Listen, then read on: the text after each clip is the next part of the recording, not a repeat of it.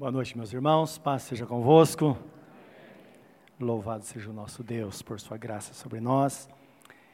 Eu convido você a abrir a Bíblia Sagrada nesta hora, no Evangelho de Lucas, para nossa leitura.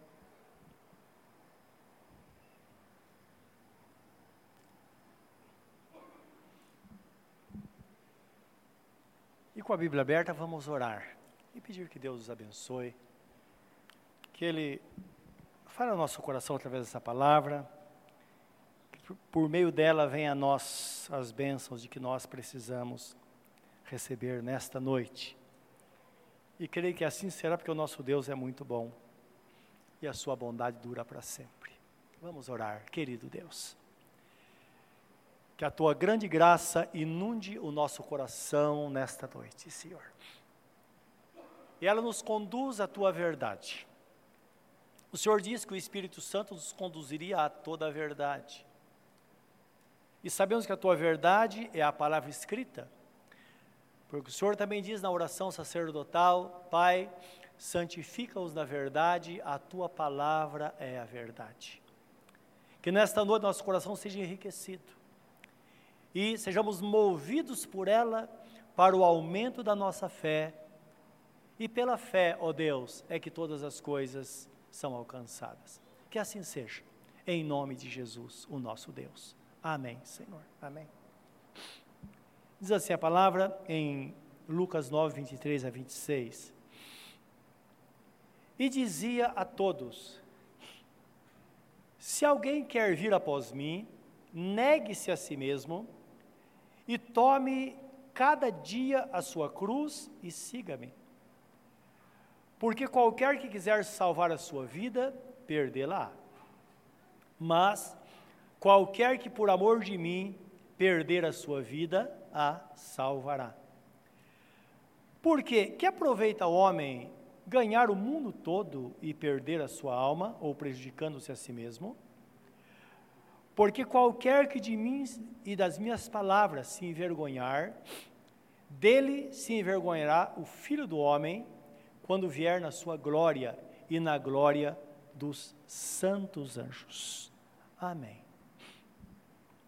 Tome cada um a sua cruz e siga-me, é a palavra de Jesus nesse texto.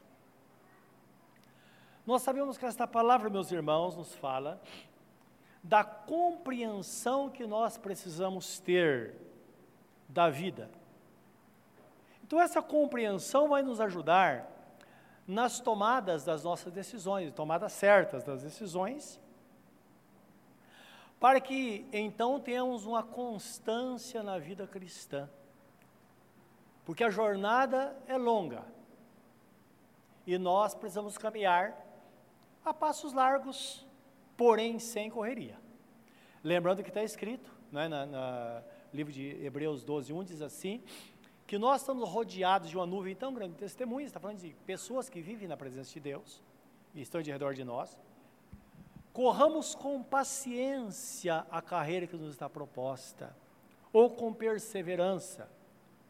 Perseverança sem correria, isto é, diariamente, vivendo nossa vida cristã, e é o que mostra a Bíblia Sagrada aqui, e completando o, o, o versículo em Hebreus 12, 1, diz assim: deixando todo o pecado e todo o embaraço, olhando firmemente para Jesus, que é o autor e consumador da fé. Então, nossa vida cristã, ela segue desta forma. Nós vivemos dia após dia olhando para Jesus, não é? A nossa jornada, ela prossegue assim, cada vez mais nos aproximando dele.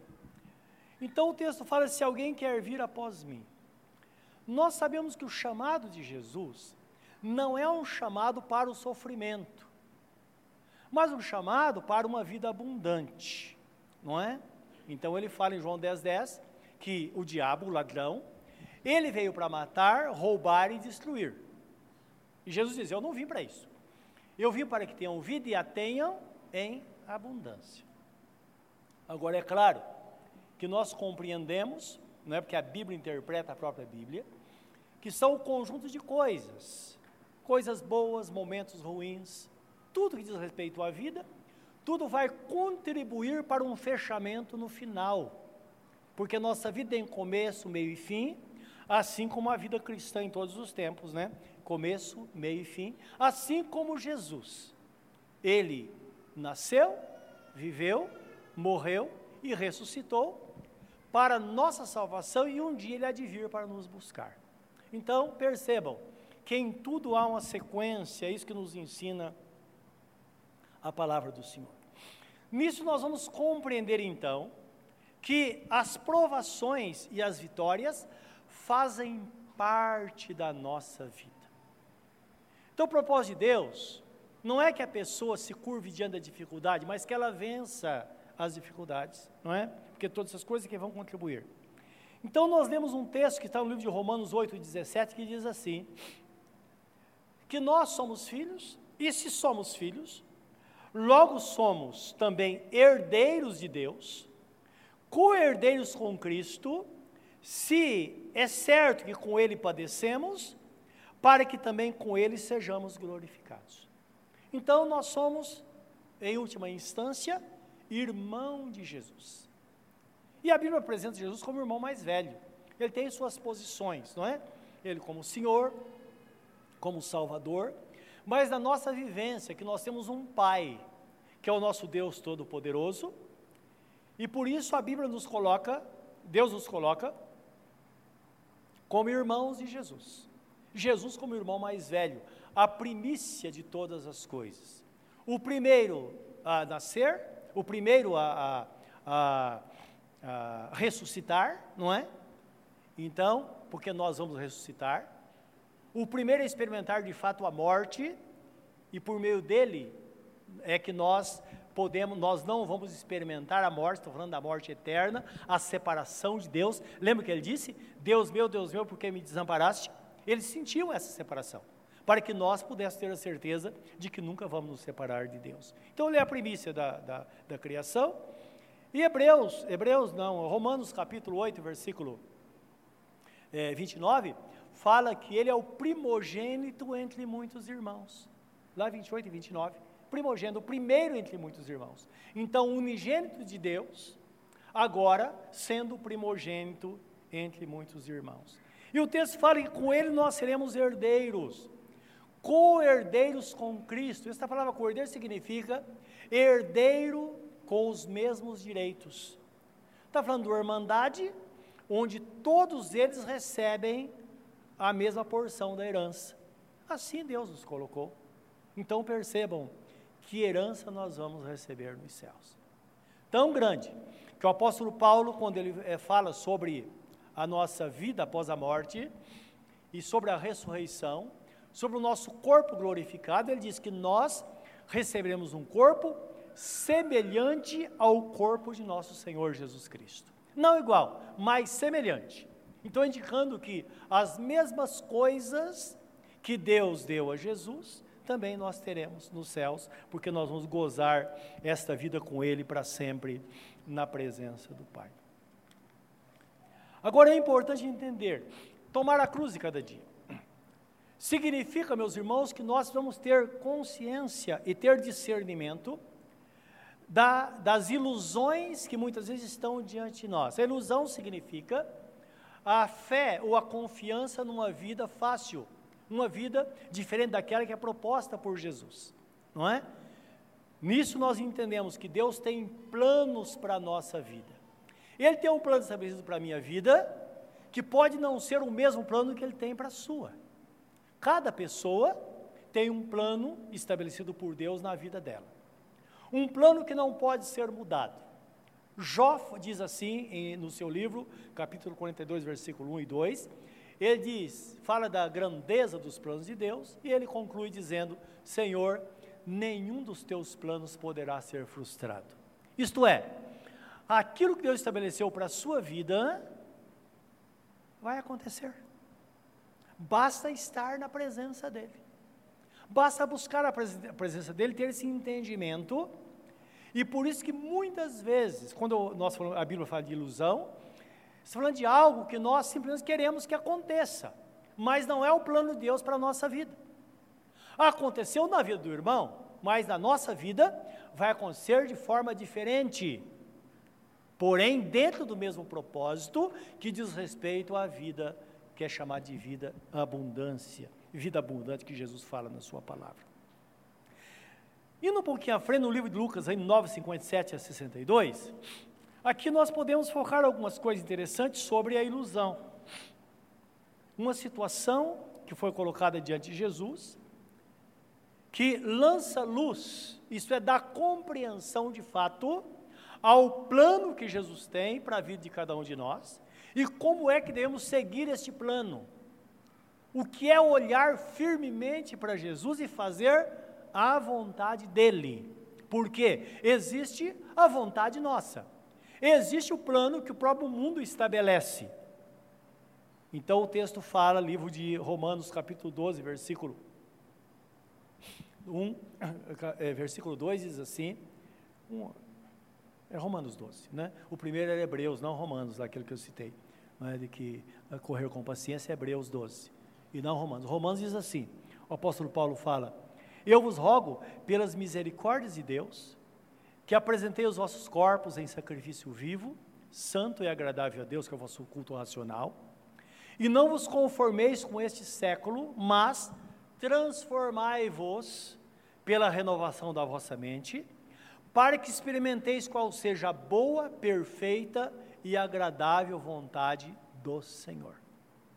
E digo a cada um de vós, o texto segue, versículo 3: que não pense de si mesmo além do que convém, mas com moderação, segundo a medida da fé que Deus repartiu com cada um. Então, nós somos chamados a nos apresentar diante de Deus e a nos conformar com a vontade de Deus que é boa, perfeita e agradável. Mas tudo acontece de acordo com a fé.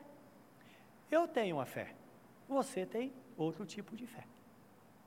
Mas a fé que eu tenho, ela é suficiente para que eu compreenda, tenha discernimento da vontade de Deus e ande nela. A fé que você tem, ela é suficiente também para que você ande nos caminhos do Senhor. É interessante isso. Mas como que pode ser uma fé pequena ou grande? Lembra aquele dizer do, do nordestino que diz assim: o que faltar Deus inteira? Lembra disso? Sim. Deus completa. E tantas coisas, nós, tantos é, provérbios, né? Adágio popular, como por exemplo, ah, Deus dá o frio conforme o cobertor, não é isso? Sim, é verdade. De acordo com aquilo que nós recebemos de Deus, é que Ele vai fazer, porque Deus é fiel e Ele não exige mais do que aquilo que Ele nos dá. Foi por isso que Ele deu a repreensão lá, quando fala dos talentos, o que escondeu o talento, Ele disse: servo malvado infiel.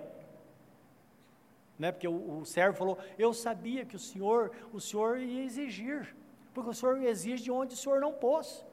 O senhor quer colher de onde não plantou. Ele disse: não é verdade. Ele é fiel. Aquilo que ele deu, ele vai trabalhar em cima dessa dádiva dele na nossa vida. Então o texto fala aqui uma, uma situação, 9,57 a 62.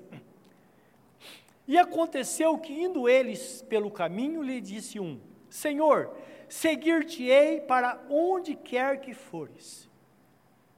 E Jesus disse-lhe: as raposas têm covis e as aves do céu ninhos, mas o filho do homem não tem onde reclinar a cabeça. Por que ele diz isso?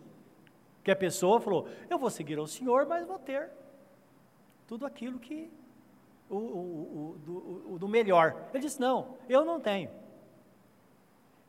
Eu tenho minha forma de ser, você vai ter a sua forma de ser. Por isso que a Bíblia fala, Sagrada fala que Jesus ele, ele não teve para que nós pudéssemos ter. Então a ilusão é a pessoa dizer, eu vou servir a Jesus, porque agora não vou ter nenhum problema, tudo vai correr com o mar de rosas. Não é verdade. Nós sabemos que na vida nossa também há ganhos e perdas, sempre. 59, outra situação. E disse outro, segue-me. E Jesus disse ao outro, segue-me. Mas ele respondeu: Senhor, deixa que primeiro eu vá enterrar meu pai.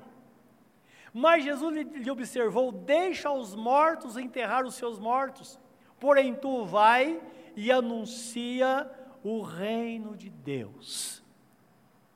Então Jesus está falando aqui de prioridade, de colocar as coisas dele em primeiro lugar, não que ele não tenha cuidado com a família, tanto é que está escrito que aquele que não cuida bem da sua família, principalmente, não cuida bem dos seus, principalmente da sua família, negou a fé e é pior que os infiéis. Então é claro, que não está falando do cuidado que a pessoa deve ter na vida familiar. Ele está falando sobre a ilusão que às vezes nós temos de que vai ser feito o nosso jeito. E às vezes nós vamos deixar aquilo que é de mais importante para o momento para atender à vontade de Deus, aquilo que Ele pede de nós. Precisamos entender, não é que a vontade dele é soberana, é boa, perfeita e agradável. No versículo 61 disse: Que também outro disse. Então, alguém fala com Jesus, depois Jesus fala com alguém, e agora a pessoa está falando com Jesus, outra pessoa está falando com Jesus. Disse também outro: Senhor, eu te seguirei, mas deixa-me despedir primeiro dos que estão em minha casa. E Jesus lhe disse: Ninguém que lança mão do, arado e olha para trás é apto para o reino dos céus. Então lembra, quando somos chamados pelo Senhor, nós vamos olhar para frente. É interessante isso. Tudo agora fica para trás, não é? Ele não está falando, é claro, dessa despedida. Ele está falando exatamente da prioridade que devemos dar à vontade do Senhor, porque Ele sabe o que está fazendo. Se ele diz para você, deixa isso, deixa, porque ele sabe, ele sabe o que ele tem a nosso respeito. E lembra, Deus tem pensamentos de paz a nosso respeito. Deus fala através do profeta, Isaías, profeta Jeremias, capítulo 29, versículo 11, ele diz assim: Eu sei os pensamentos que tem acerca de vós, pensamentos de paz, para que possais alcançar o fim que esperais. Então, às vezes, nós queremos alcançar aquilo que esperamos, mas queremos impor condição. Não, com Deus não tem isso. Porque às vezes nós queremos ir por um caminho e diz: olha, por esse caminho não, vai por esse outro caminho que vai dar certo. Anda na minha vontade. É o que ele disse para Abraão: anda na minha vontade, ser perfeito e deixa o resto por minha conta. Então, esse é o pensamento divino aqui. Então, lembra nós estamos falando sobre as ilusões, que as ilusões, elas não nos preparam para a vida cristã diária. Quando nós achamos que tem que ser do nosso jeito, que porque eu sou crente, então agora eu tenho um pensamento e acho que vai seguir daquela forma. Não, meus irmãos. Jesus fala a Nicodemos, lá em João capítulo 3, versículo 8 em diante, ele diz assim: que o crente é como o vento. Ele não sabe de onde vem, nem para onde vai. No entanto, ouve-se a sua voz. Olha para você, pensa um pouquinho.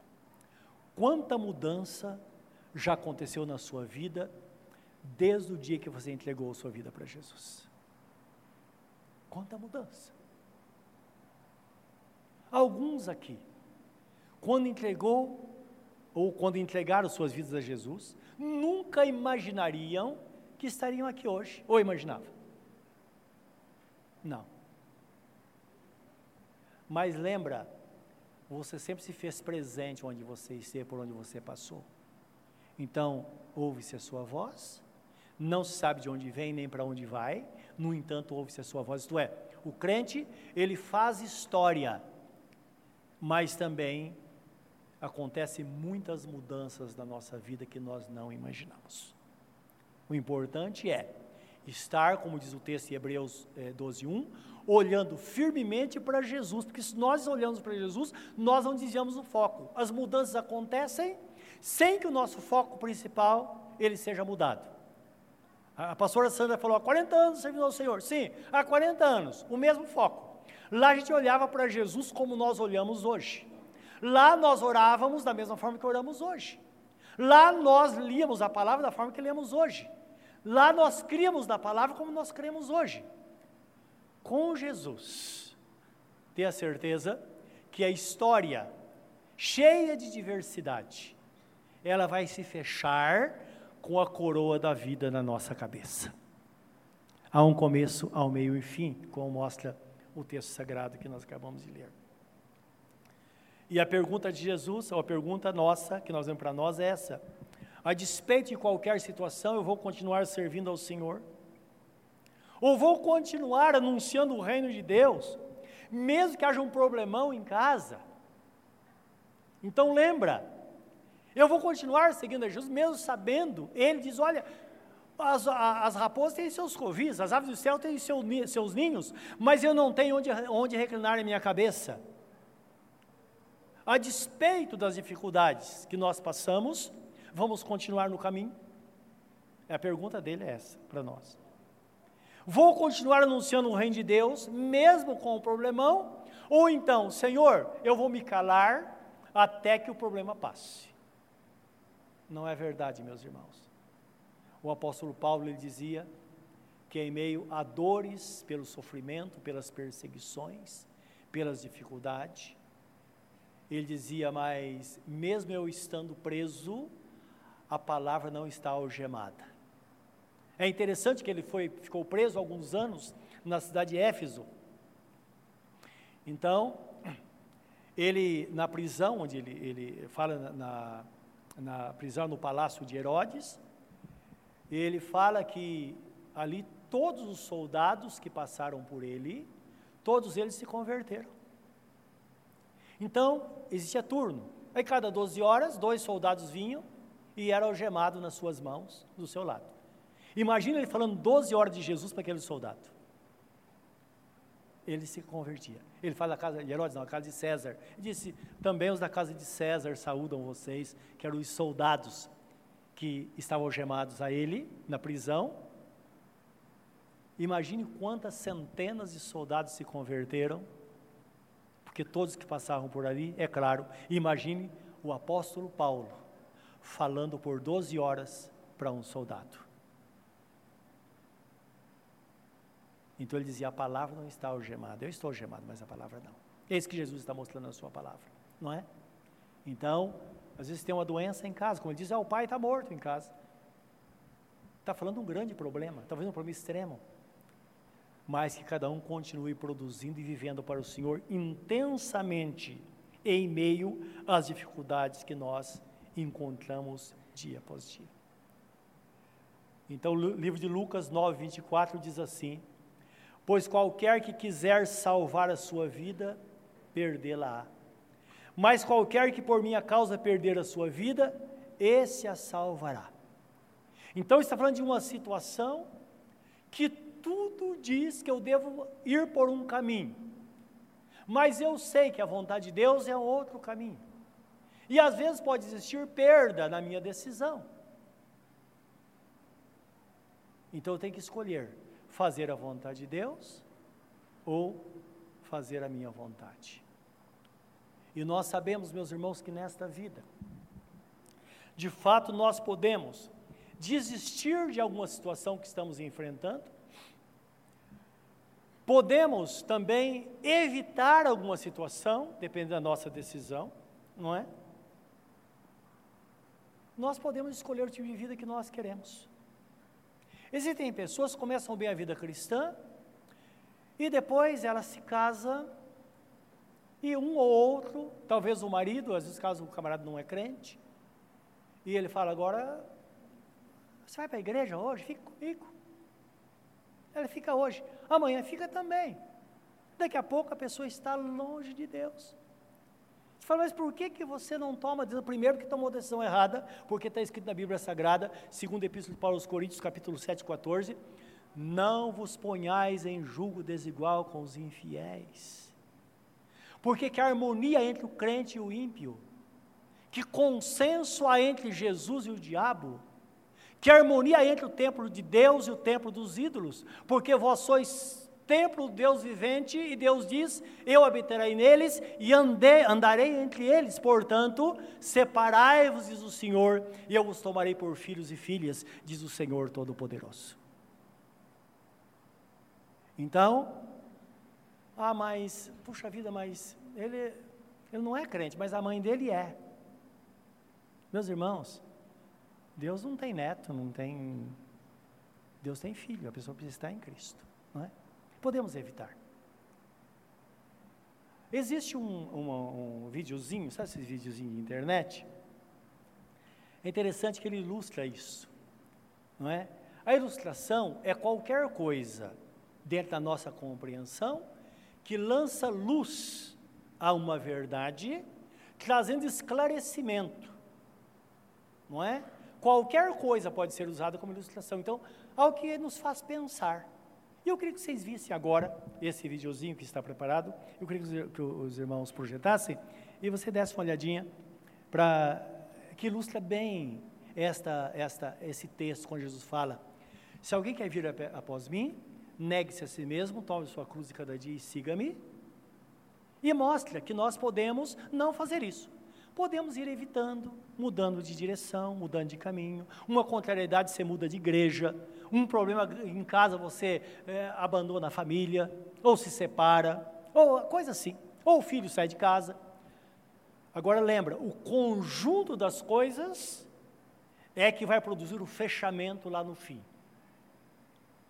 Tudo. Nada deve ser, deve ser evitado, tudo deve ser vencido, para que lá no fim, então aconteça esse fechamento. E nós vamos ver agora. Estou atrapalhando aqui ou não?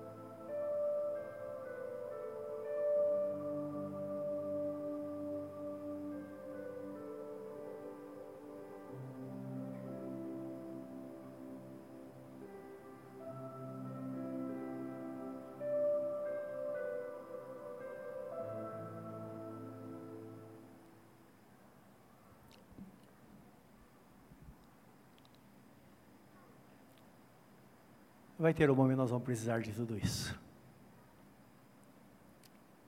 E a Bíblia Sagrada fala do rio da vida, não é? Então é o que mostra. De repente um grande abismo, usa, usa a sua cruz. Lembra que o que Jesus Cristo disse, ele disse em verdade, em verdade vos digo, não é? Quando ele fala em verdade, em verdade vos digo, ele está dizendo, olha, não faça diferente. Pegue a sua cruz, e siga-me. Agora, se alguém quer vir após mim, precisa fazer isso. A vida cristã é assim: nega-se a si mesmo, tome a sua cruz de cada dia e siga-me. Disposição de fazer de fato a vontade, de a vontade de Deus. A cruz, a cruz de cada dia. Hoje, você teve a sua cruz. Amanhã pode ser outra coisa. É a cruz de cada dia as dificuldades, as aprovações de cada dia. Porque as aflições, de fato, meus irmãos, estão presentes na nossa vida. Agora lembra, não somente na minha ou na sua. As provações elas estão presentes na vida de nossos irmãos no mundo. E a nossa prudência nas decisões é que vai nos conduzir à vitória. Porque senão vamos ser um momento de pleno alívio e depois começa a pesar de novo. Depois sentimos alívio, mas de repente toda a essência da nossa vida sendo destruída nesta jornada. E quando chegar lá? Então, lembra disso. O segredo, meus irmãos, é pegar as promessas e seguir em frente. Eu queria ler com vocês um texto escrito pelo apóstolo São Pedro. Está no capítulo 5, versículo 6 a 11, que ele fala desta verdade.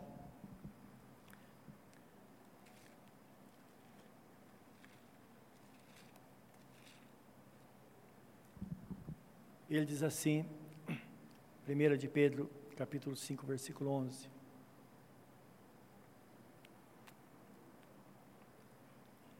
Versículo 6. Primeiro ele diz: Humilhai-vos debaixo da potente mão de Deus, para que seu tempo ele vos exalte. Lançando sobre ele toda a vossa ansiedade, porque ele tem cuidado de vós. Sede sóbrios, vigiai, porque o diabo, vosso adversário, anda em de redor, rugindo como leão, buscando a quem possa tragar, ao qual resisti firmes na fé, sabendo que as mesmas aflições se cumprem entre vossos irmãos no mundo. E o Deus de toda graça, que em Cristo Jesus vos chamou à sua eterna glória, depois de haver padecido por um pouco, Ele mesmo vos aperfeiçoará, confirmará, fortificará e fortalecerá. A Ele seja a glória e o poderio para todo sempre. Isto é, Deus começou e da parte dele ele vai terminar. Portanto, pegue a sua cruz ou retome a sua cruz, lance sobre os ombros e siga em frente em direção à vitória que Deus tem para a sua vida. Curva o seu semblante na presença de Deus nesta hora. Feche os seus olhos e fala com Ele. Quais as decisões você tem tomado na vida que tem causado algum alívio, mas você sabe que não é a solução?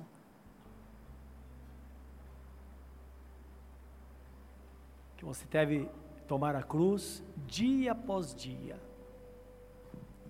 e vencer. Conforme já ouvimos hoje, pacientes na tribulação, perseverantes na oração. Um coração fervoroso na presença de Deus, buscando, buscando, até conseguir a vitória. Jesus começou e há de terminar. Da nossa parte, a nossa vida de fé é que vai determinar o futuro das coisas, o fechamento das coisas. Jesus Cristo disse: Ser fiel até a morte, dar-te-ei a coroa da vida. Mantenha-se firme com o Senhor, prossiga nesta jornada, vencendo em oração, sabendo que é uma arma poderosa a palavra diz: as armas da nossa milícia não são carnais, mas são poderosas em Deus para desfazer as fortalezas, para anular todo o poder organizado, para resolver, para trazer mudança. O Senhor está presente para nos abençoar. Nesta noite, apresente a Ele as suas aflições, como está escrito, lança sobre Ele toda a sua ansiedade. Lançai sobre ele, ou lançando sobre ele todas as vossas ansiedades, porque ele tem cuidado de nós. Ele tem cuidado de cada um de nós. Aquele problema que você está enfrentando, Jesus está com você. Você vai ter vitória. Está no lugar certo, na hora certa. Vamos nesta noite deixar sobre Jesus, para que Ele então traga a vitória certa de que nós precisamos para a nossa vida. Querido Deus, na tua presença que estamos mais uma vez. E agora, diante da tua santa palavra, diante da verdade a qual nós selamos com o nosso propósito nesta noite. Há uma cruz a carregar, há um caminho a seguir, há uma jornada com um fim abençoado. Que assim seja, ó Deus, na vida de cada um que está aqui nesta noite. Que se prossiga vitorioso, Senhor, cabeça erguida, vencendo, confiando sempre. Alguns já receberam a grande vitória, outros estão recebendo nesta noite, Senhor. E assim por diante, dia após dia, tu estás conosco para nos abençoar. Que a tua graça enche o nosso coração e sejamos fortalecidos mais uma vez na fé, na confiança no Senhor, na confiança na tua palavra, de que assim será, porque tu és um Deus fiel e nós somos teus filhos, somos tuas ovelhas, ó oh Deus. Em nome de Jesus. É que mais uma vez nós nos entregamos a ti. Amém, Senhor.